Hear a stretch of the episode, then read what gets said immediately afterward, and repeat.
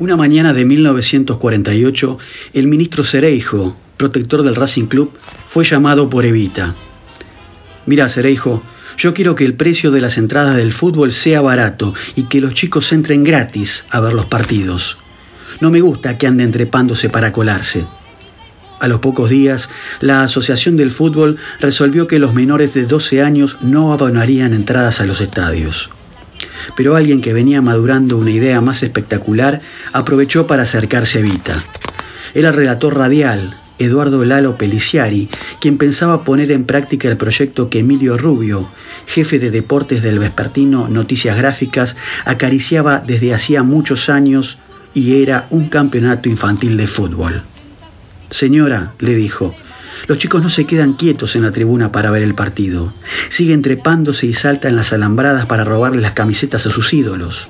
Se las ponen y corren por toda la cancha, quieren jugar. ¿Por qué no organizamos un gran torneo infantil y pedimos a los clubes que presten sus estadios? Evita aceptó enseguida la idea y nombró una comisión. A Peliciari y Rubio se sumaron el periodista Américo Barrios, el árbitro Bartolomé Macías y el presidente de Racing, César Parlot.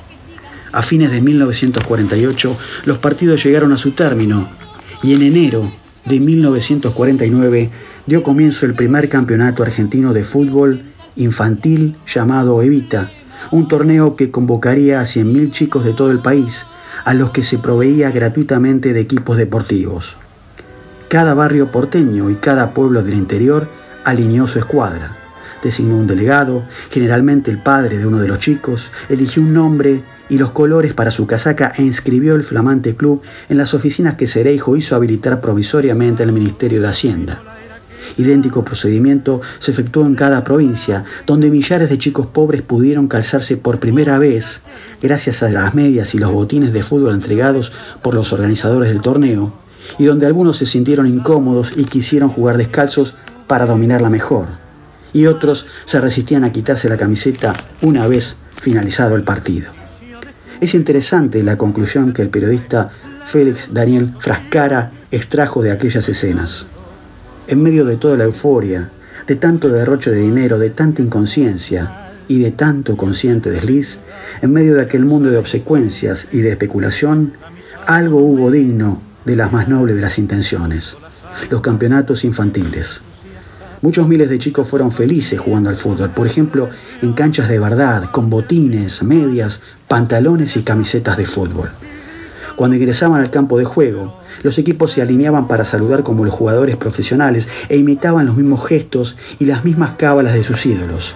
Empujar la pelota hacia el arco vacío, trotar con los brazos cruzados, persignarse y colocar amuletos cerca de las vallas. Esas ceremonias alcanzaban su punto óptimo en las finales, cuando la propia Evita daba el puntapié inicial y luego entregaba las medallas individuales. En esos partidos, jugados en los estadios de River, Boca, Racing o San Lorenzo, las tribunas se poblaban con hinchadas provincianas que desplegaban largas banderas. También saludaba a la iniciación de los encuentros una pegadiza marcha deportiva que Rodolfo Ciamarela compuso expresamente para el campeonato infantil y que grabó la cantante Nelly Omar. Sus versos comenzaban con el agradecimiento obligado de los participantes y decía, a Evita le debemos nuestro club, por eso le guardamos gratitud. Y concluían con una exaltación a la nueva Argentina de Evita y de Perón.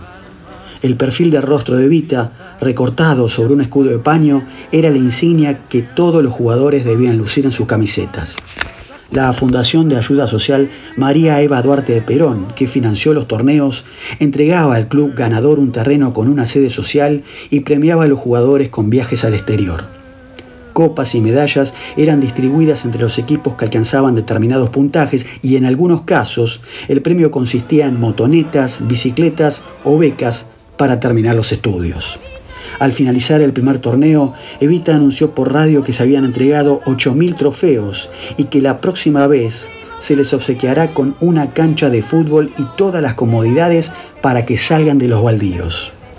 Pero todos esos premios eran mínimos en comparación con el halago de obtener el título de campeón para una provincia y dar la gran vuelta olímpica.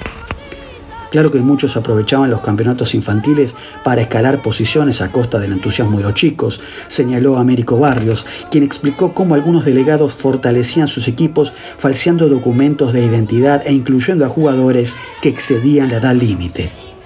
Llegamos a desconfiar tanto, dijo, que una vez sacamos de un equipo a un jugador tucumano porque su aspecto no era de un adolescente, sino el de un hombre hecho y derecho.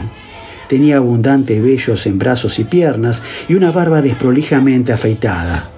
Los tucumanos reclamaron e investigamos la documentación y no hubo nada que hacer. El chico tenía 13 años. La mayoría de los dirigentes y comentaristas de fútbol de entonces, aun aquellos que no comulgaban con el peronismo, advierten el saldo positivo que dejaron esos torneos infantiles. El solo hecho de poner a los chicos en contacto con un médico y obligarlos a higienizarse y a hacer gimnasia es saludable para el país, opinaron unos. Otros, más especulativos, se remitieron a los resultados directos.